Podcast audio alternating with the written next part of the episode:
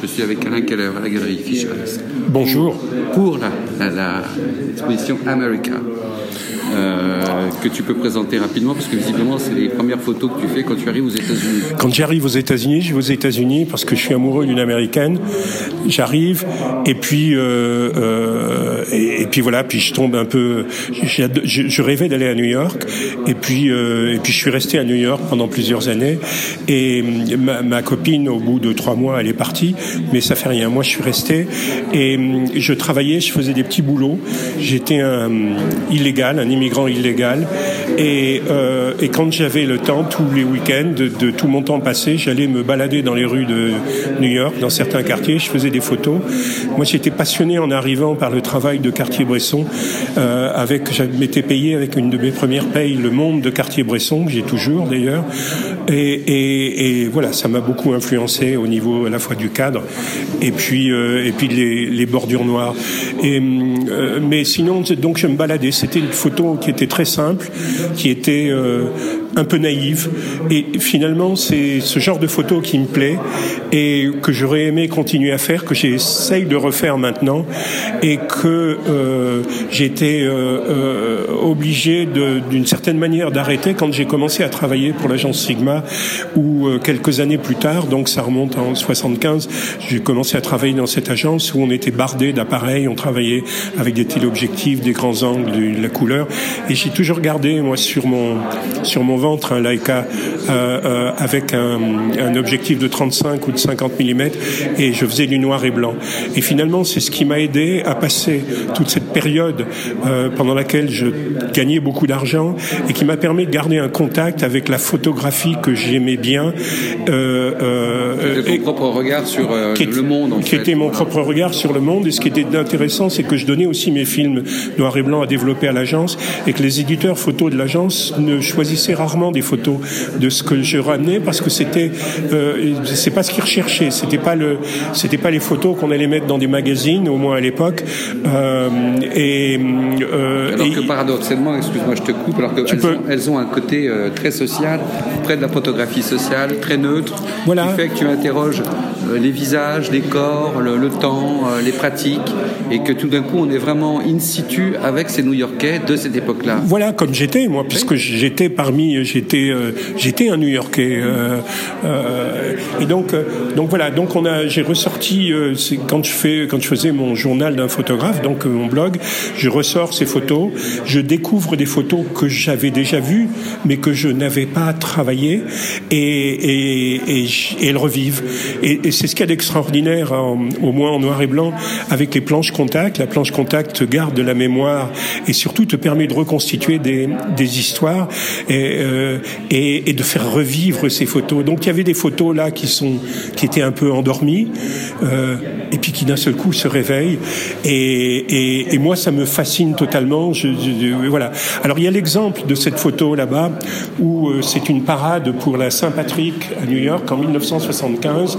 Donc c'est à la fin de ma période new-yorkaise. Je suis allé en Amérique latine deux fois où j'ai eu mon premier boulot. Euh, je viens de passer plusieurs mois en Amérique latine avec ma nouvelle fiancée qui était une Suédoise infirmière que j'avais rencontrée dans la jungle péruvienne pendant mon premier voyage. Et puis je fais des photos, je commence à être en contact avec euh, la presse, avec l'agence Sigma, où les gens de là-bas, du bureau, Eliane Lafont et Jean-Pierre Lafont ont été très sympas pour moi. Et ils me disent, si tu fais des trucs, euh, ils me l'avaient déjà dit pendant mon voyage en Amérique Latine. Je les avais rencontrés en retournant en Amérique latine. Tu nous les envoies. Notamment, j'ai fait le premier anniversaire du coup d'État au Chili, où c'est pas dans cette exposition, mais ça sera dans le livre qu'on va sortir. J'ai trouvé une image absolument que je trouve géniale, que j'avais fait, que j'avais vue sur mes planches contact, mais que je n'avais jamais exploité. Et cette image, elle est très très très forte et elle correspond, elle est tellement correspond tellement à, ce qui se passait à l'époque que euh, euh, que voilà. Je redécouvre mes photos avec beaucoup d'années de retard, avec une vision différente, mais toujours avec la même vision photographique quand même de ce qui m'a amené à faire de la photo. Donc cette photo, j'ai euh, une boîte dans laquelle j'ai mes négatifs de, numérotées qui correspondent à des planches contact de cette année. Là, c'était 1975. Et récemment, il y a un an, pendant le premier confinement, je vais dans cette boîte parce que souvent je scannais les images et je trouve un paquet de 20, 20 films qui étaient dans des enveloppes, qui étaient marqués et qui n'avaient pas été contactés. Et donc j'ai trouvé un labo pas loin de chez moi, je suis allé faire le contact et je suis tombé sur cette photo et qui est sans doute une des photos que je préfère parce que c'est une photo qui me fait penser un peu au travail qu'aurait fait euh, Robert Frank que je ne connaissais pas à l'époque. Et j'ai cette photo qui est là et qui je me dis je me suis posé à un moment la question en me disant mais est-ce que c'est moi qui ai fait cette photo? Et bien sûr que c'est moi qui ai fait cette photo parce que c'était les négatifs, ils étaient chez moi, il y avait mon écriture sur l'enveloppe, elle n'a jamais été contactée et je la découvre. Et c'est encore une fois, je me répète, c'est ce que je trouve fabuleux de redécouvrir ces images et de leur redonner une nouvelle vie. Alors celle-là, je l'appelle la belle endormie parce qu'elle est restée 45 ans sans être montrée et, et, et maintenant, heureusement, enfin c'est bien dans l'exposition, on l'a mise, on l'a mise en grand et d'ailleurs, dans le numéro de fichaille, elle est en double page et elle sera dans le, euh, dans le livre. Donc voilà, donc c'est une période... Je me une question. Dans la continuité du, du, regard de Robert Frank ou dans sa contiguïté... Que je connaissais pas, hein. Donc je dis bien dans sa contiguïté, c'est-à-dire en fait, dans le même temps, dans le même espace, je trouve qu'il y, y, y a une interrogation profonde où on suit euh, le travail en noir et blanc de, de, ces, de ces New-Yorkais, hein, comme une vision, comme tu étais New-Yorkais toi-même, oui. bon, America, America, donc en relation également avec euh, le film de Kazan, j'imagine, qui t'a beaucoup marqué à l'époque, euh, oui. donné, mais qui t'a donné sur un autre plan une célébration, euh, à mon avis, de, de, de, ce qui se passe dans le cadre, dans l'œil, dans le cadre photographique. Alors pour le... écouter et pour entendre. Ce que je voulais te dire, en fait, c'était, je pense que dans, dans, le fait que ces photos soient relativement sobres, euh, est-ce qu'on n'y voit pas, est-ce qu'on écoute, c'est plus une écoute qui se décide, un projet d'écouter quelque chose dans le silence que de voir quelque chose. Qu'est-ce que ça t'invoque, qu'est-ce que ça t'évoque ce propos? Je, je, je sais pas écouter euh, je, tu veux dire écouter euh, euh, écouter les, une époque écouter euh, euh, oui peut-être oui sans doute c'était mon époque c'était j'étais jeune j'étais euh, j'étais voilà j'ai des, des, époques où tu essayes des choses des époques où tu vis tu vis te, moi je vivais ma vie d'immigrant illégal à New York c'était et, et, et ces photos sont effectivement peut-être le témoignage de mon passage dans cette ville qui m'a tellement plu euh, à cette époque. Euh, je ne sais pas si c'est ce que tu veux dire, ce que tu voulais entendre. Par rapport à America, America, pourquoi ça s'appelle America, America? Effectivement, c'est le film d'Elia Kazan, mais parce que le projet de livre que nous avons avec, euh, avec mes éditeurs, c'est de faire les trois, éditions de juillet. Les éditions de juillet, c'est de faire trois parties. La première partie America, c'est ça. La deuxième partie America avec un S, c'est la différence parce que c'est l'Amérique latine où je suis allé deux fois. Ça a été mon premier travail euh, de photographe où j'ai eu une commande pendant trois mois. Et la deuxième fois quand je suis retourné avec une autre fiancée que j'ai rencontrée, avec une suédoise que j'ai rencontrée dans la jungle péruvienne pendant le premier voyage. Et euh, et ça a euh, et donc voilà. Donc la deuxième partie du livre ça sera America avec un S. Donc les images d'Amérique latine avec notamment les images du Chili un an après le coup d'État et la troisième partie, si tout se passe comme j'aimerais que ça se passe, ça sera un, épilogue. Et dans l'épilogue, je mettrai les dernières photos que j'ai fait pendant les six derniers mois que j'ai passé à New York, avant de revenir en France et de commencer à rentrer dans le cycle des agences de presse, puisque je commençais à, c'est là où j'ai commencé à travailler pour Sigma. Donc voilà, trois parties, America, America. Et donc cette partie, ça, c'est la troisième partie, c'est la découverte euh, d'une image cachée euh, pendant 45 ans. Moi, ça me fascine. Je, je, je le dis, mais ça me fascine totalement de dire qu'il y a encore des choses. C'est un peu comme euh, les explorateurs sur la Terre. Ils découvrent encore peut-être des cités enfouies euh, quelque part. Pour eux, c'est une excitation, comme je peux le comprendre, puisqu'on apprend les choses. Et pour moi, retrouver des photos que je n'ai pas vues. Euh, oui, parce qu'à l'époque, il y a le regard de l'époque. Aujourd'hui, c'est une autre époque. Donc le regard a changé par rapport à l'époque précédente. Et donc donc dans cette archéologie de la mémoire ou du regard, qu'est-ce qui se passe Des, micro-événements comme l'apparition de, de, de, ce qui n'était pas apparu pour l'instant, mais qui a toujours sa valeur photographique dans ce témoignage qui continue un peu le travail euh, qu'on connaît euh, oui. sur euh, des Américains, sur les Américains, etc.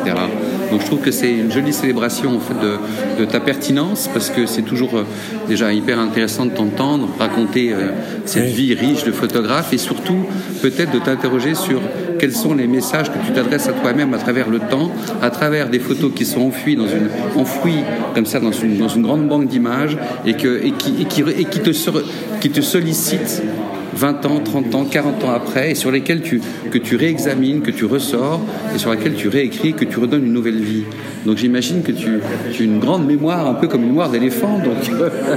oui, alors oui, la, mémoire étant entretenue par la planche contact, quand on regarde la planche contact et quand on sait la regarder avec ses yeux 30 ou 40 ans après, avec sa vision de la photographie qui a bien sûr d'une certaine manière évolué au travers de, euh, au travers de ton expérience, du travail et mais qui finalement n'a pas, ce que j'ai mis en photographie n'a pas changé. C'est quelque chose de très classique, c'est quelque chose de très simple, c'est 35 mm, 50 mm, c'est, je dirais presque le béaba de la photo. C'est pas sophistiqué parce que je serais incapable ou j'aime pas travailler sur des trucs sophistiqués. Et ces images qui reviennent et que j'essaye de refaire aujourd'hui aussi. Je retravaille quand 50 mm en noir et blanc aujourd'hui parce que c'est une, effectivement une continuité qui aurait pu s'interrompre pendant le temps où j'ai fait du news et où j'étais dans ces agences où on courait le monde entier, mais qui ne s'est pas arrêté parce que j'ai toujours su garder un lien et ce lien c'était un appareil photo, c'était le Leica et c'était le noir et blanc. Et c'était le 35 mm ou le 50 mm un, lien particulier avec ta propre mémoire, ta propre continuité et ta propre historicité. Oui. C'est ça qui est intéressant, c'est que toi tu cumules un double, une double temporalité, c'est à la fois d'être immergé dans l'actualité de l'époque, mais avec ce regard qui fait, qui fait histoire et qui marque maintenant, rétrospectivement, euh, les bornes d'une succession de, de temporalités. Voilà, donc euh, moi je, je, te félicite personnellement. Il y a beaucoup de monde qui rentre. Merci. Et, euh, et, et ben, à suivre pour peut-être plus de, plus de, détails ou... Oui, alors il y a aussi autre chose. Tu, as donc la, cette chose extraordinaire qui est la planche contact, qui est donc la mémoire du photographe.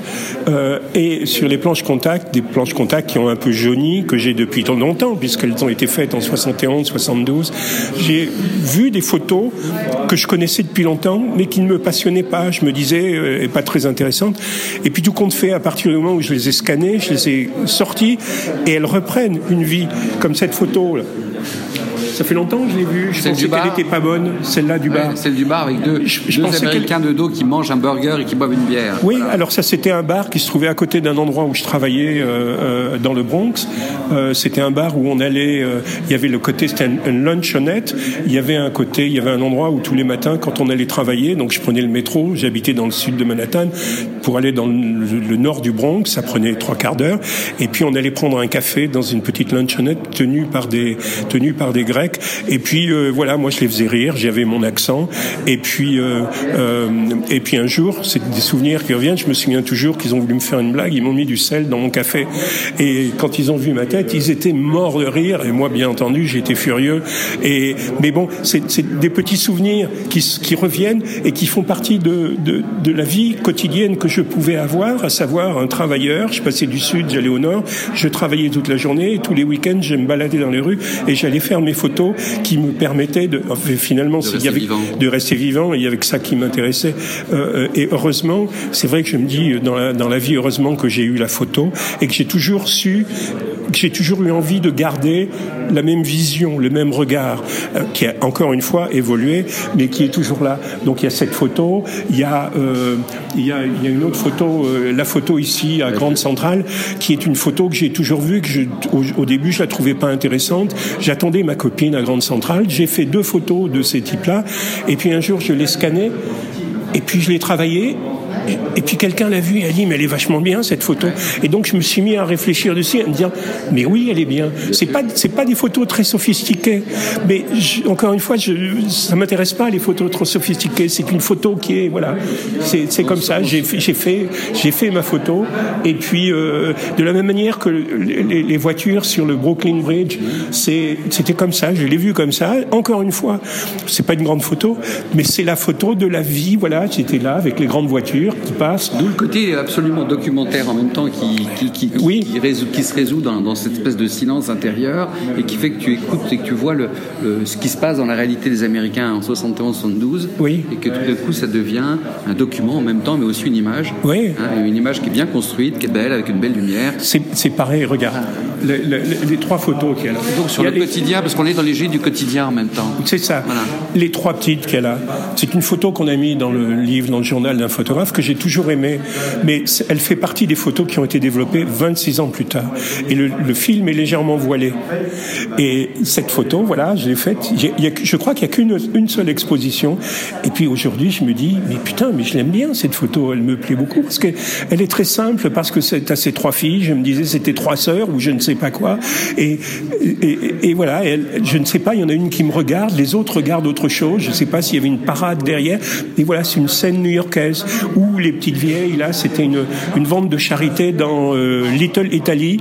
Et, et, voilà, elles se confondent avec le lino de leur, de leur, de leur table. Et puis la photo à, gauche, euh, c'est Wall Street, c'est le jour du 14 juillet, la fête nationale américaine.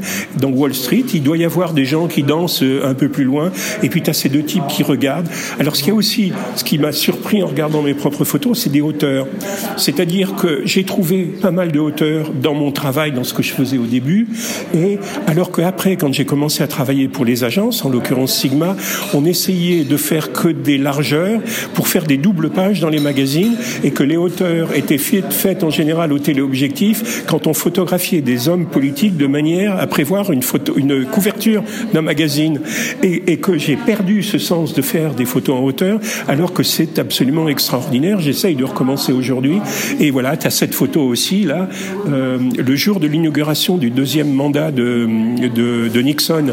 Je suis parti de New York avec des étudiants qui, dans un autobus qu'ils avaient loué pour la journée, pour aller, revenir et pour manifester contre Nixon. Et j'ai fait cette photo qui finalement est très simple, elle est presque banale. Mais en fait, tu, la, tu retrouves les mêmes, euh, aujourd'hui, tu retrouves les mêmes, euh, euh, les mêmes pancartes, tu les retrouves les mêmes, euh, les mêmes slogans contre la pollution, euh, le Dieu nous sauve contre la majorité silencieuse. La majorité silencieuse, c'est Trump.